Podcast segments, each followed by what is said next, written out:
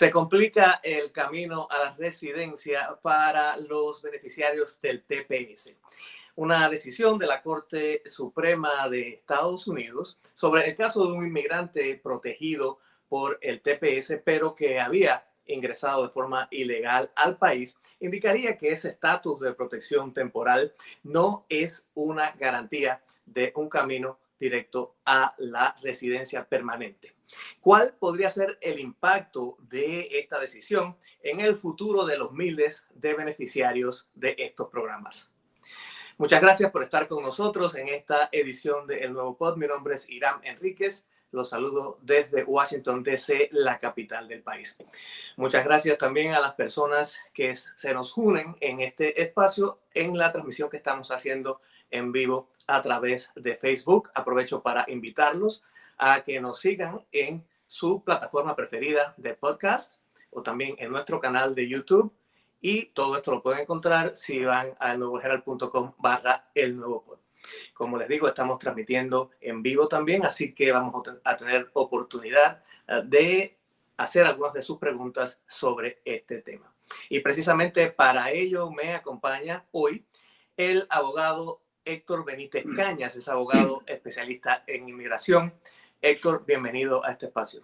Muchísimas gracias por la invitación. Era un placer estar con ustedes. Muchas gracias por estar aquí y quisiera primero que conversáramos sobre los detalles de este caso en específico sobre el que decidió la, la, Corte Suprema. Explique de qué se trata esta demanda y por qué llegó tan lejos.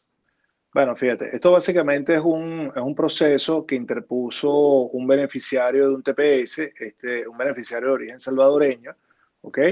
Este, este salvadoreño pues obtuvo, luego de haber entrado ilegalmente a los Estados Unidos, él, obtuvo lo que fue el beneficio del TPS y adquiere lo que es la condición no inmigrante o el estatus no inmigrante de este Temporary Protection Status, que sería ese, ese TPS. ¿Qué pasa? Al haber entrado ilegal, para los efectos de poder optar hacia lo que es la figura de la residencia legal permanente, hace falta dos requisitos. El primero, el tener un estatus válido, el TPS es un estatus válido, pero adicionalmente a ese estatus válido se necesita tener lo que desde el punto de vista migratorio se conoce como una admisión, una inspección y admisión a los Estados Unidos por parte de las autoridades migratorias. ¿Qué hizo este, este salvadoreño y que hicieron otros tantos, otros tantos tepecianos también?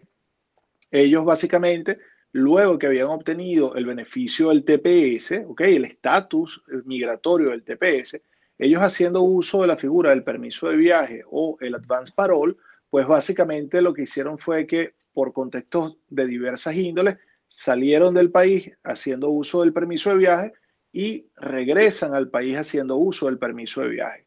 De alguna manera ellos lo que estaban era planteando que lo que en principio no tuvieron como una admisión, una inspección y una admisión, al haber hecho uso del permiso de viaje, salido y entrado, ellos estaban planteando que eso se equiparaba a la condición de una admisión. Entonces, por ende, para optar a la figura de lo que es la residencia legal permanente, él decía, bueno, ya yo tengo lo que es el estatus no inmigrante, el estatus migratorio no inmigrante, y además cumplí sobrevenidamente con la condición de la falta de admisión que la tuve en aquel momento. Es más, en el caso, ellos plantean que el simple hecho de haber logrado lo que era la adquisición de la, o, haber logrado el estatus no inmigrante de TPS, ya per se implicaba una admisión también. ¿Qué es lo que vino a decir la Corte Suprema? La Corte Suprema básicamente lo que dice es que esa salida y entrada o el otorgamiento del estatus no inmigrante desde ningún punto de vista puede ser considerado como una forma de curar la falta de admisión y al no curar la falta de admisión no se está cumpliendo con una de las características esenciales para que la persona pueda, en el contexto de otro tipo de proceso, pueda llegar a lo que es la residencia legal permanente. Eso no quiere decir que la persona nunca ni bajo ningún contexto va a lograr la residencia legal permanente, sino que tiene indudablemente otros parámetros donde tendrán que pedir algún eh, perdón por la entrada y la presencia ilegal, probablemente van a tener que optar a su residencia por vía consular y no de la forma más sencilla que es haciéndolo todo dentro de los Estados Unidos.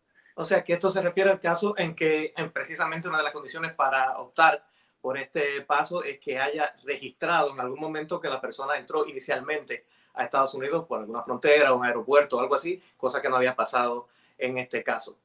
Pero, eh, aunque lo hicieron después, pero ya eran otras condiciones, dicen, bueno, ahí la primera entrada no, no, no estaba. Eh, de todas formas, quiero preguntarle, por eh, también un poco mi ignorancia al, al, respecto, ¿el TPS es una vía para obtener una residencia, un estatus permanente, eventualmente la ciudadanía en Estados Unidos, o, no necesariamente?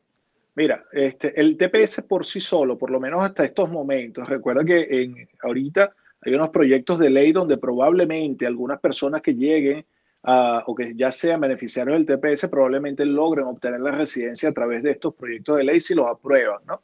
Pero en la condición actual, el TPS por sí solo no te lleva a la residencia. El TPS es un estatus migratorio, es un estatus migratorio válido y para todas aquellas personas que entraron legalmente al país, así hayan perdido sobrevenidamente el estatus previo con el que llegaron, al obtener el TPS, esas personas están curando lo que sería la falta de estatus migratorio y al haber sido admitido con anterioridad pueden, a través de otro tipo de procesos, obtener la residencia. Cuando digo a través de otro tipo de procesos, son, por ejemplo, peticiones familiares, si usted se casa con un ciudadano o una ciudadana, probablemente este, usted incluso se puede casar con, con un eh, residente o una residente, eh, puede tener algún tipo de oferta laboral y llevar adelante un proceso de certificación laboral.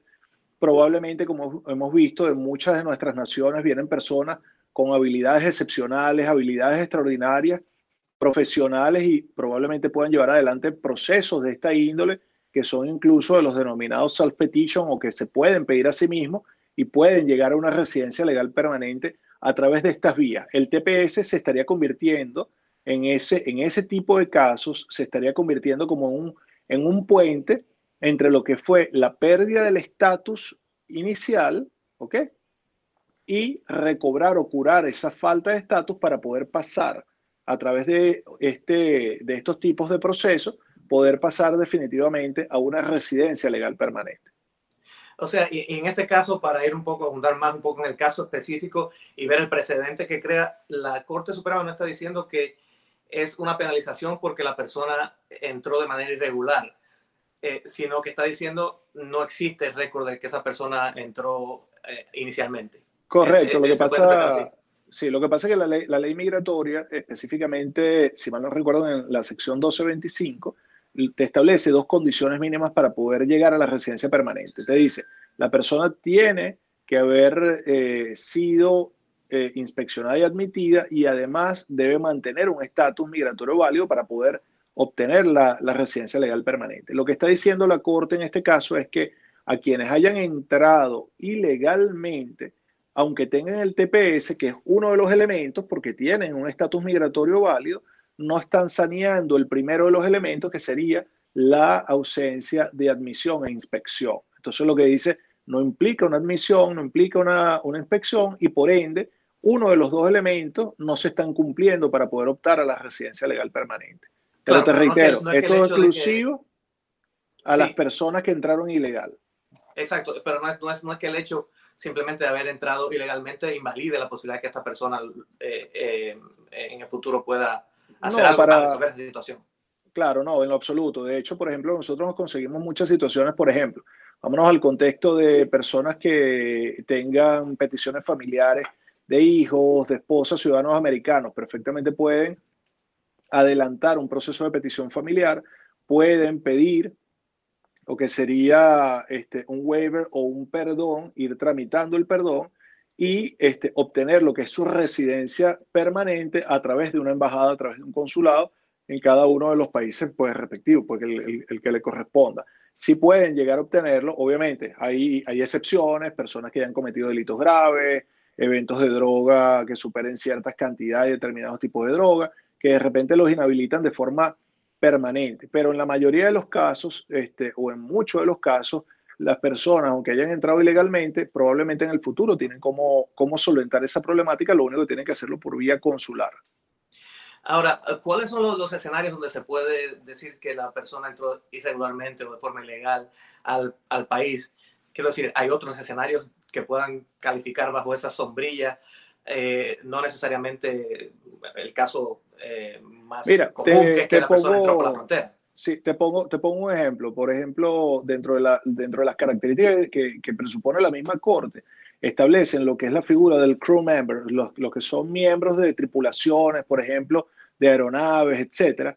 Esa es una circunstancia particular, una circunstancia especial dentro del contexto de la ley de migración, donde la persona está llegando a través de un puerto de entrada, donde la persona está incluso siendo este, inspeccionada, se le está permitiendo legalmente lo que es el acceso a los Estados Unidos. Pero la ley de migración específicamente en esos casos no eh, asemeja la entrada de este tipo de visa específicamente como una admisión. Entonces, así la persona haya llegado a los Estados Unidos bajo ese contexto, se haya presentado, haya sido autorizado su entrada y todo, no hay, desde el punto de vista de lo que sería la ficción legal de la, de la admisión, no está siendo admitido. Entonces, es una de las excepciones donde así estés llegando bien, tengas otro proceso futuro, al no cumplir esa admisión legalmente hablando, no puedes obtener la residencia legal permanente e igual tienen que hacerlo por vía consular. Eh, hay, uh, eh, después que se, se, dio a conocer esta decisión, uh, algunos políticos reaccionaron eh, de manera fuerte. La congresista Alessandro Caso Cortés, por ejemplo, dijo que, eh, que estaba decepcionada con la decepción porque buscar asilo en la frontera de Estados Unidos es, eh, es 100% legal. Eh, ¿Cómo se diferencian los casos, digamos, que son personas que están eh, pidiendo asilo político?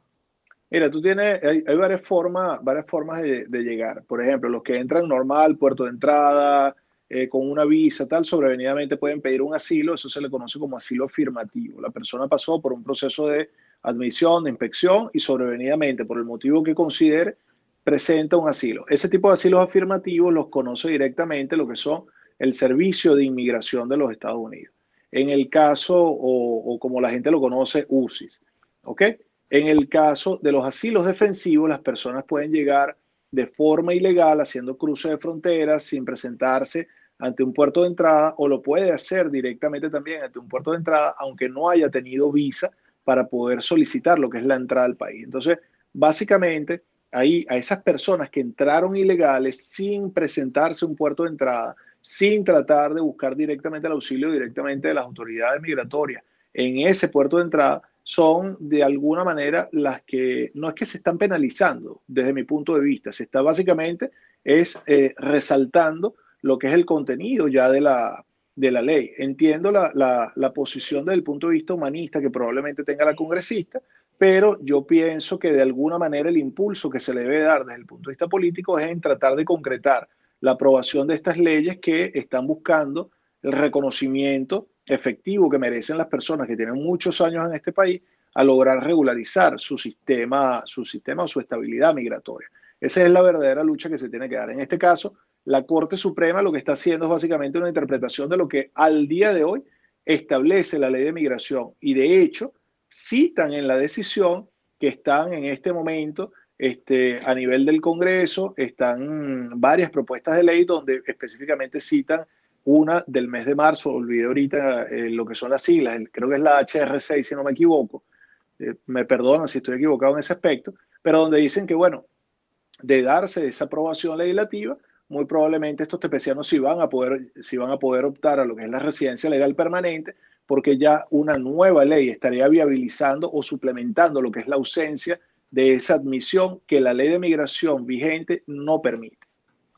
Hay varios países de la región latinoamericana y del Caribe que, eh, tienen programas de, protección temporal TPS eh, en Estados Unidos. ¿El, ¿El, país de origen de la persona cambia en algo esta situación? Digamos, no, realmente, de... no, no, no, no, realmente no. Lo que hay es criterios de elegibilidad en cuanto al tiempo de aprobación.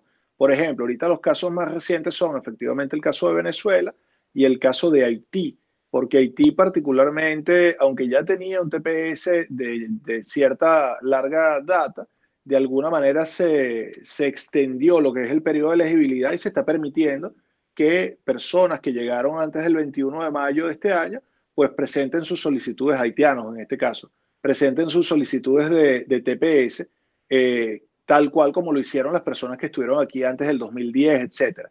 pero, pero no cambia. La, desde mi punto de vista, el país de origen no, no cambia esta condición. Es la forma en que se están presentando, la forma en que llegaron, en lo que en definitiva viabiliza que sea o no un puente para llegar a una residencia legal permanente. Uh, hace eh, unos meses eh, hubo debate sobre eh, la caducidad de algunos programas de, TPS. no, creo, no, no, no, creo que se ha hablado más al respecto, pero si esta es una posibilidad, ¿qué podría pasar con estas personas en, en el futuro?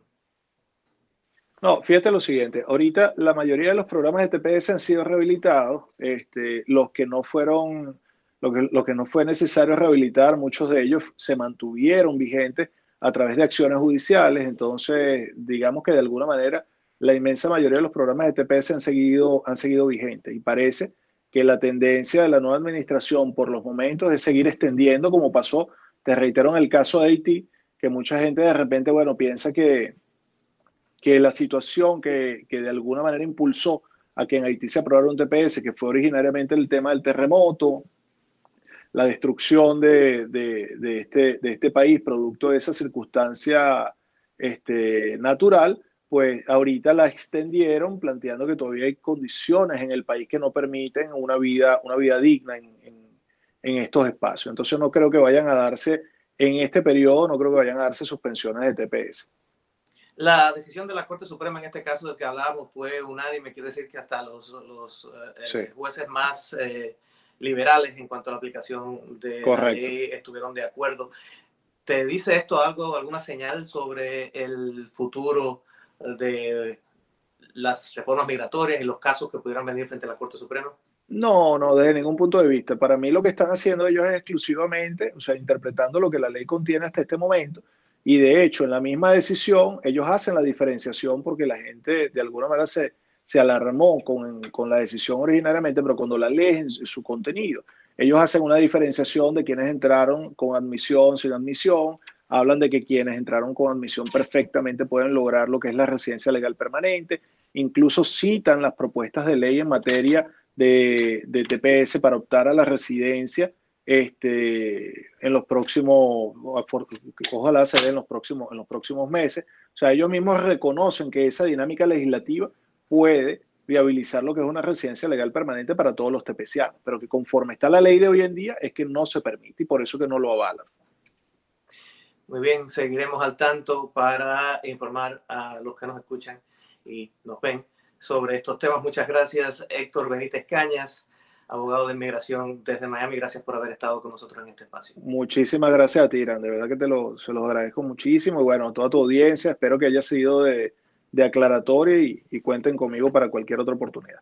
Así es, y a todos los que nos están viendo y nos están escuchando, pues les invito a que nos sigan en las redes sociales, at Digital Hiram, me sigan a mí y también sigan a El Nuevo Pod. Están todas uh, nuestras coordinadas en elnuevoherald.com barra el nuevo pod. También nos pueden seguir en sus plataformas preferidas de podcast y en el canal de YouTube de El Nuevo Herald. Muchas gracias por haber estado con nosotros. Mi nombre es Irán Enríquez. Nos vemos en la próxima edición.